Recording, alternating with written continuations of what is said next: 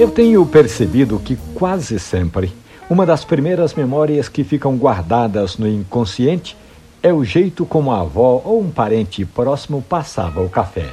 É como se fosse o início de uma festa que não tivesse mais fim, pelo menos nas lembranças.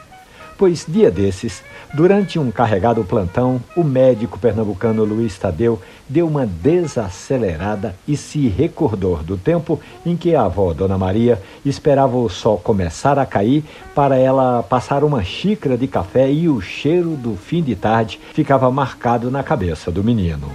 Aquela cozinha era um cantinho de amor e felicidade, o refúgio que Luiz Tadeu encontrava para abrir um sorriso de felicidade plena quando tomava uma xícara de café da avó.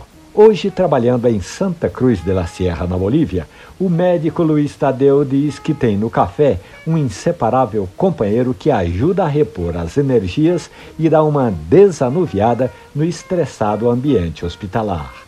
Principalmente agora, nesses tempos difíceis de pandemia, o médico conta que o café se transformou em um breve momento de alívio e descontração em meio a tantos casos, tanto sofrimento.